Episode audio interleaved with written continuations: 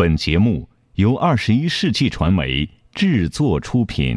山海如此多娇，引无数英雄竞折腰。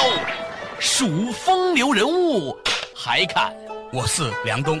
大家好，我是吴伯凡。两个男人孕育五年，梁东、吴伯凡帮你坐着打通经济生活任督二脉，东吴相对论。好戏马上开场。坐着打通经济生活任督二脉，大家好，欢迎收听东吴相对论，我是梁东，对面的依然是二十一世纪商业评论发行人吴伯凡，老吴你好，大家好。前两天呢，有一群做演艺经济的朋友啊，到我们正安来玩儿，其中聊起一个话题，他们觉得很有意思，说中国大陆的这个明星啊，其实已经越来越贵了，包括拍电影电视剧的那个成本，恨不得一天的工作能够挣个五六十万，嗯，很多的一线的明星甚至不止，平均下来，然后呢，拍广告的话呢，收入就更高了。脾气还特别大，特别有范儿。与此对应的，这些做演艺经济的朋友就跟我说，这有些韩国的在中国很红很红的明星，包括港台的也是，来了之后呢，都非常的敬业，很配合。他说，其实呢，倒也不是人家品格有多高尚，而是人家呢，真正觉得这是一份工作。没给钱的时候呢，那人家是明星；给了钱呢，人家是提供服务的，是吧？你就是客户。不过可能那个明星自己有几亿身家，你这个小广告公司呢，还在艰难生存。但是只要你是他的客户。他会对你非常的尊重，做事情非常的敬业。我在旁边听的时候呢，我其实想到另外一个状况：为什么都是一样的人，他那那个那么敬业？咱们国产的很多明星就这么大牌呢？咱们不能从道德层面上去思考这个问题。我的第一反应是什么呢？还是跟市场有关。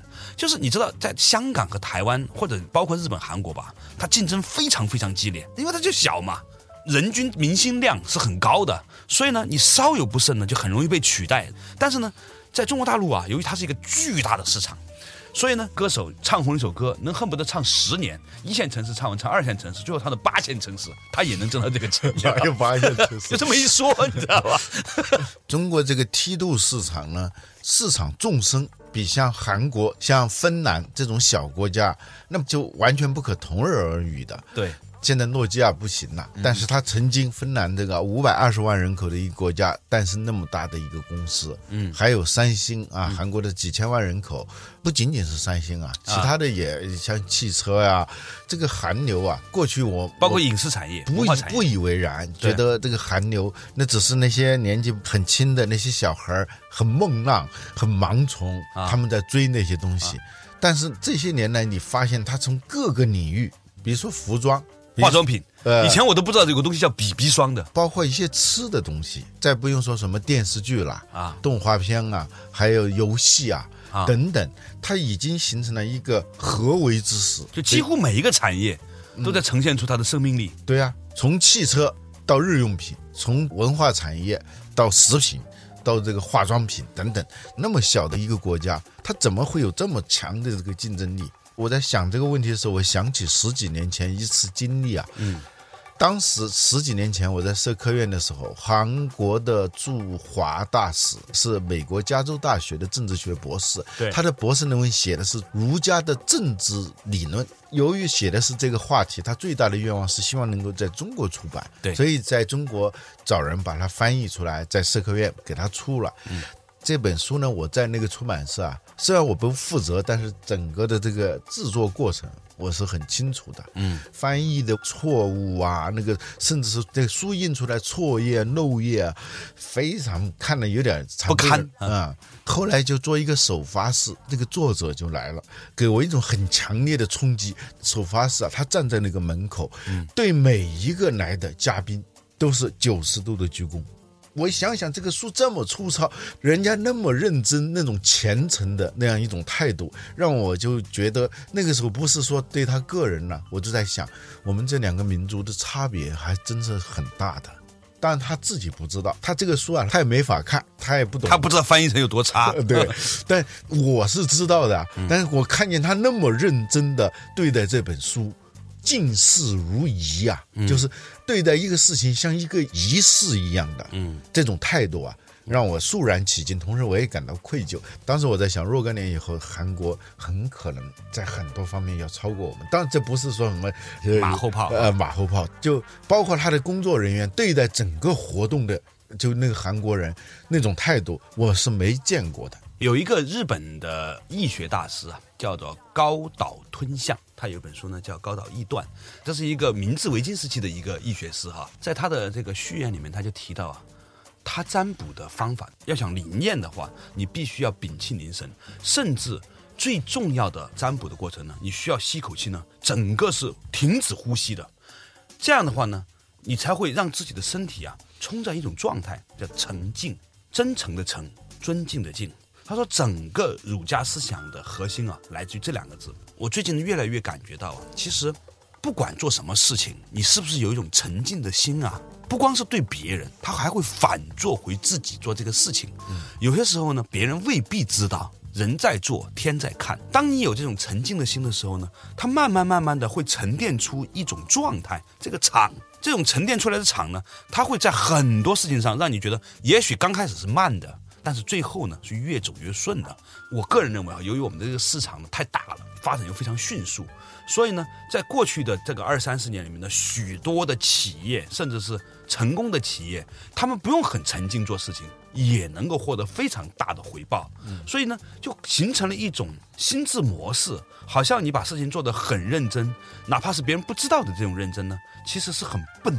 不是说他会做这种选择，他根本想都不会想，花更多的心思，认认真真的、尽事如仪的做一件事情，这这这这种心情都没有。嗯，这几天这不在车展嘛？因为有一些媒体活动，我也去参加一下。嗯，北京车展呢，它中国车的比例要比较高嘛？对啊，不可能像在法兰克福车展，我是使劲的找，也没找到一个中国的车，是吧？嗯嗯，但。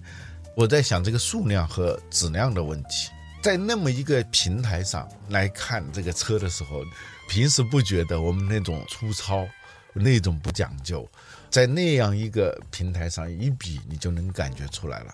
比如有没有细节？车的感觉嘛，不是说人家的品牌强势我们的弱势啊。这个车你老远看过去，你你就知道这是个国产车啊。对，连那些合资的那厂也是这样吗？对啊，出来的车。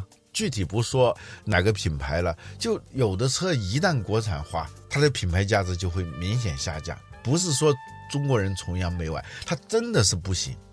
而且很奇怪哈，嗯，我十年前买过一个车，不是很贵哈，嗯，当时是个德国进口的车，这十年它基本就没坏过，嗯。后来呢，我的朋友们买了它这款车在中国合资厂的车之后呢。就是老听说要坏，我就觉得很奇怪。你说也是人家的生产线，嗯，他们也带来了这个工程师，为什么就出现这种问题？也可能是我碰上了吧。我们今天谈论话题就是，到底我们这个诚意和敬意去哪里了？人家都说爸爸去哪儿了，是吧？现在我们在说诚敬去哪儿了？稍事休息，马上继续回来。作者打通经济生活任督二脉，东吴相对论。为什么很多粗劣的商品和服务在其他市场会很快绝迹，而在中国市场却拥有旺盛的生命力？中国市场的梯度与纵深培养了怎样的生产及消费习惯？优衣库为什么能在中国服装市场库存严重的情况下做到零库存？为什么很多诞生于小市场的产品及服务竞争力格外强大？欢迎收听《东吴相对论》，本期话题：诚静去哪儿了？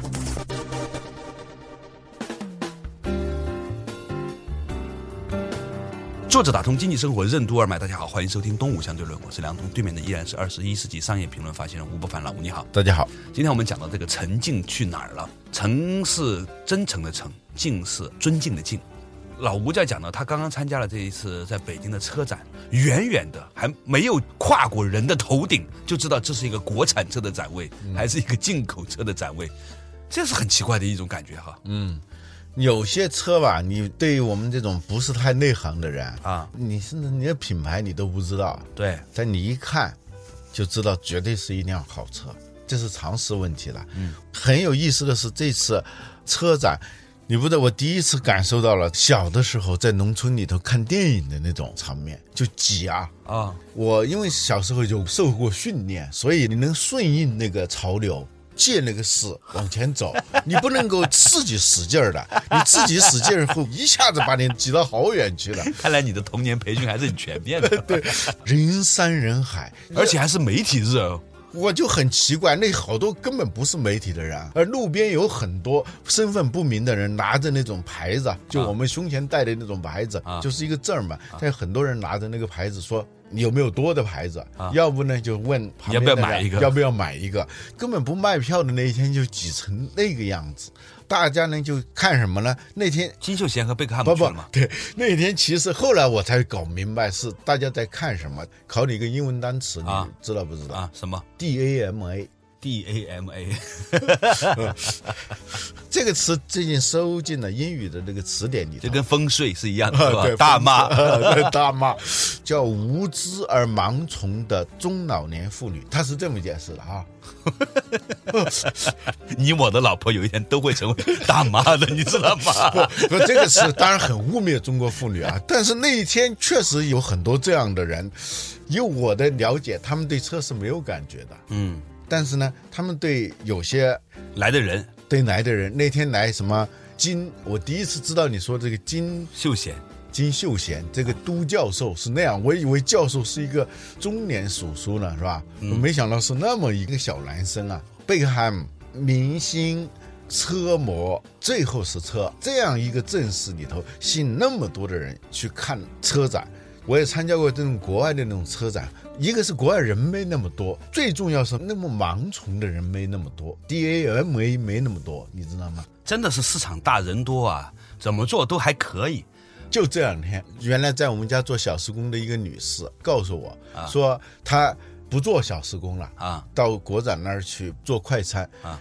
她说那个快餐啊，那个菜是从来不洗的，就是买过来稍微摘一摘，那个洗就很麻烦了，还要浪费好多菜叶儿是吧？啊再再稍稍摘一摘，别太黄太枯的那些东西，把它一切做成快餐，那卖的很火，叫什么萝卜快了不洗泥啊啊这几天他是赚很多钱，所以他去干这个去了。我在想，就萝卜快了不洗泥，这恰好可以用来描述中国这些年这个市场为什么会有很多很粗糙的东西，但是它一直不绝迹，甚至还越来越越来越旺盛。这是一什么原因？你分析一下。呃，本质上来说，还就是人多，这个市场的纵深很大。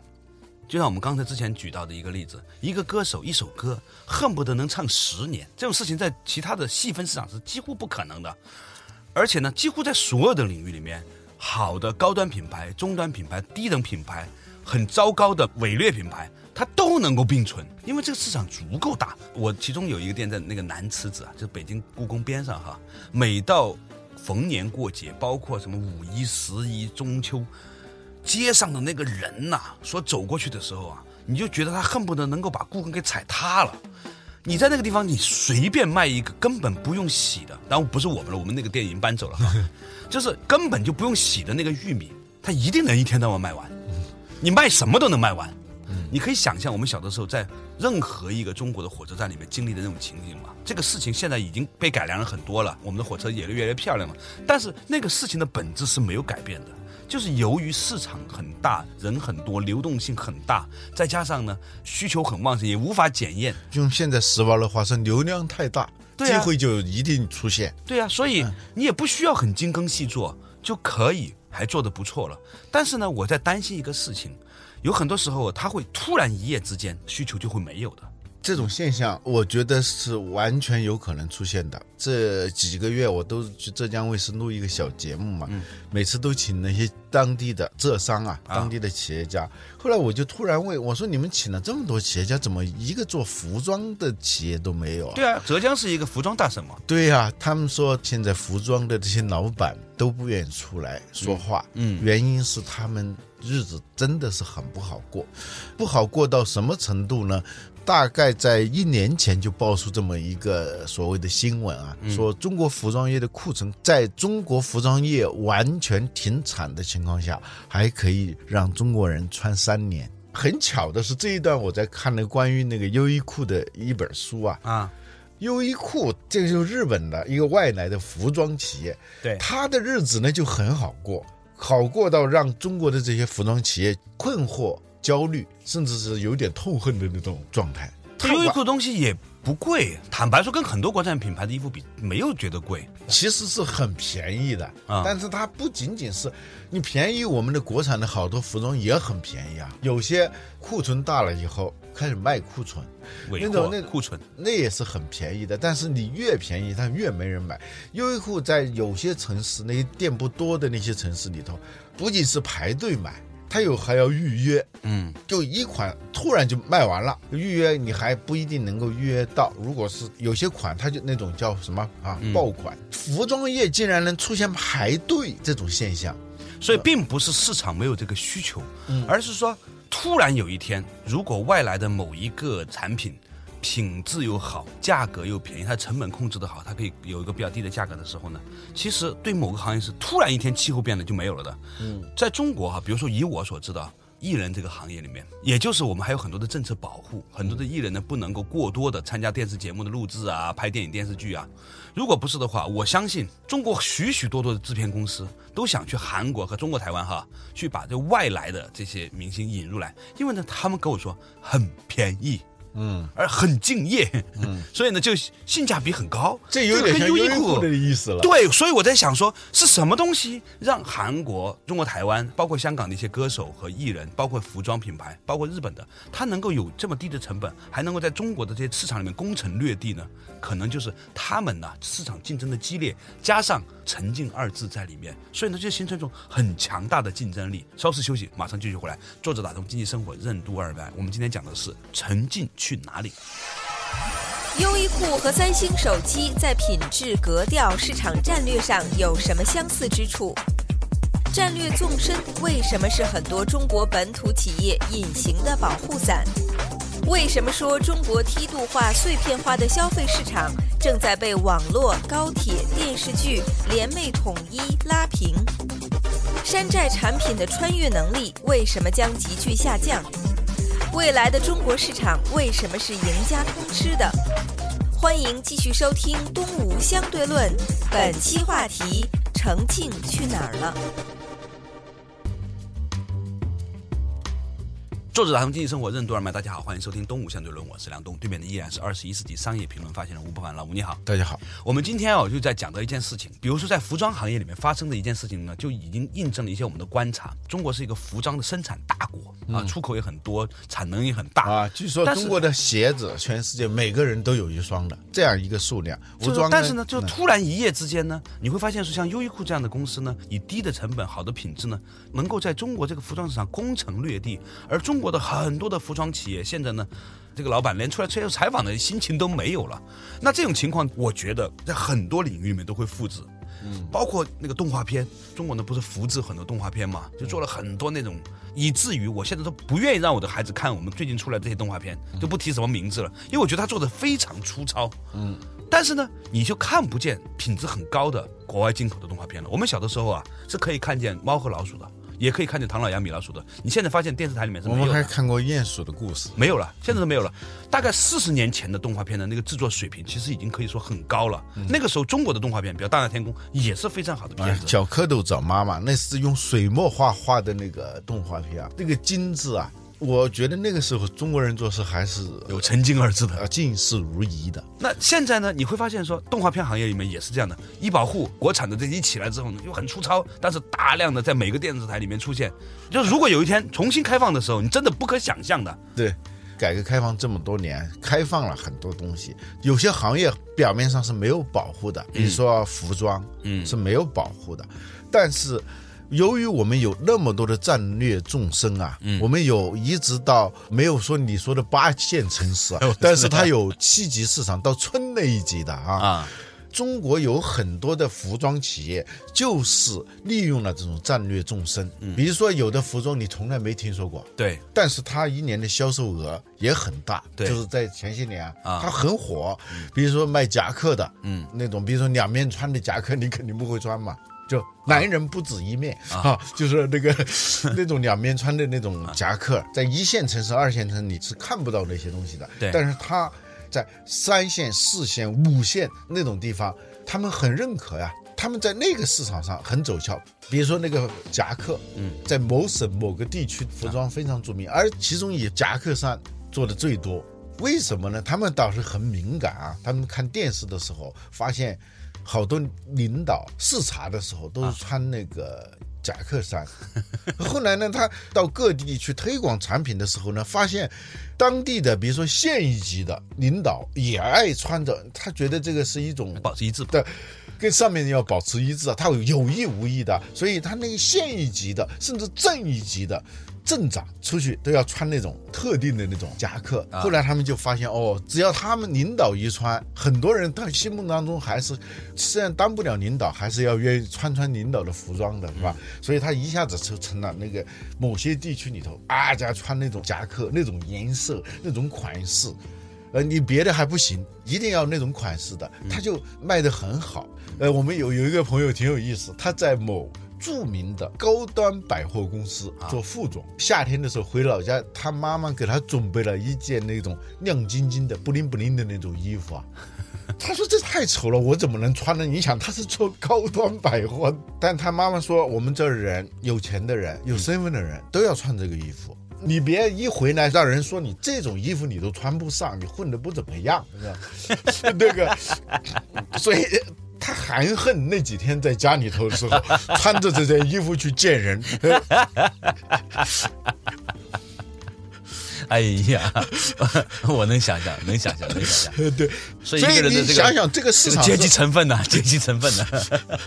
这个市场众生啊，我想外国人是不大理解这些东西的啊。稍微有点偏题，我想讲的就是，的确是由于市场的众生的缘故啊，以至于呢。各种东西都可以存得下来，嗯，所以呢，有一些不那么认真干活、不那么精细，甚至是在我们看来很粗劣的、很粗糙的、很恶俗的东西，它很活很长，它都有很大的一个市场。但是，嗯，啊，这个但是，时间一来，这个觉醒啊，是瞬间的，忽如一夜春风来，千树万树梨花开。网络和这种电视剧啊，它无形当中它会完成了一个市场的统一教育的过程。对。世界是平的，在中国市场也开始变平了。就是过去的几级市场啊，逐渐的由于网络的流行，高铁高铁啊，嗯，很重要嘛。由于高铁的出现，导致一些人去广州比去他们的省城都还要近，嗯，或者说差不多嘛。你想，那去广州也不一定能提高多少品味，这个倒不一定。我每次去广州，我也知道的。哇，这是因为广州人自谦嘛，他们自谦自谦上广嘛。啊，对对对，那也不是说北京就一定有多高级，是吧？嗯，我想讲的高铁和互联网和这种通信和交通的这个发展呢，嗯，令到这个市场的这个纵深呢，由几级市场变成了一级市场，虽然很大，但是呢，变得非常的一致性。我们家老奶奶就是已经九十多岁了，我妈妈的妈妈这两天呢也开始在用微信了。我很多年前就看到她用 Pad 在看电影了。他们经常转发给我的那种养生的知识啊。也讲的挺好的，你知道现在有一种就养生党，你知道吗？不，我有一回看见你妈妈给你发的那个表情，我觉得好萌啊！对呀，所以这个市场基本上就已经是变成一体化的市场了。他们经常转发给我的各种东西呢，也挺深刻的，就跟我们转发出去也没什么差别。所以我想讲的就是说，这个市场一旦有一天变成一个整体的、更加快速，虽然很大，但它纵深没有那么强的时候，一下子就变成是说那些。以前二三流、四五流的东西一下子就没有市场了。简单的说，最好的东西会赢家通吃。对，简单的说，从这种梯度市场，从碎片市场，嗯，变成了统一市场。对，它当然现在不可能一下子就完成这个过程，但是这个趋势已经显现出来了。对，就这种就互不相干的，各玩各的。这边的已经早就是文物的一些东西，在另外一个地方还正在流行。这边的是十年前流行的东西，到了那一边，你发现。他还就那种穿越嘛，出生在农村的人，你在前些年你常常能感受到这种穿越，就像我刚才说的这个朋友啊，做高端百货的去穿那种亮晶晶的衣服啊，这种穿越啊，但是现在这个穿越的这个可能性正在变小，使得。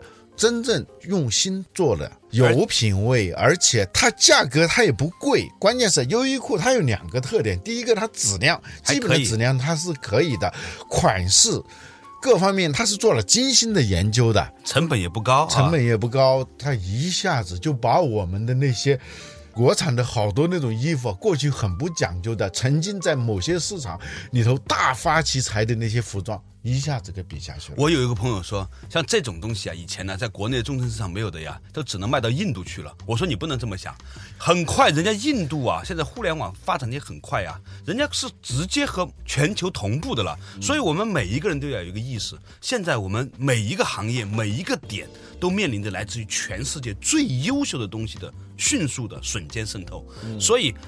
如果我们缺乏了一种真正的把事情做深、做透、做细、做沉浸的这个心呐、很快我们以前的那种萝卜快乐不洗泥，糊弄糊弄也能够还发展的不错的这种命运呢，会一夜之间就消失了。这种生命的拐点正在出现。对你像这个优衣库还有三星手机，它在这个品质和格调上是一样的。嗯，我有一段时间我看你用三星，我其实很别扭的。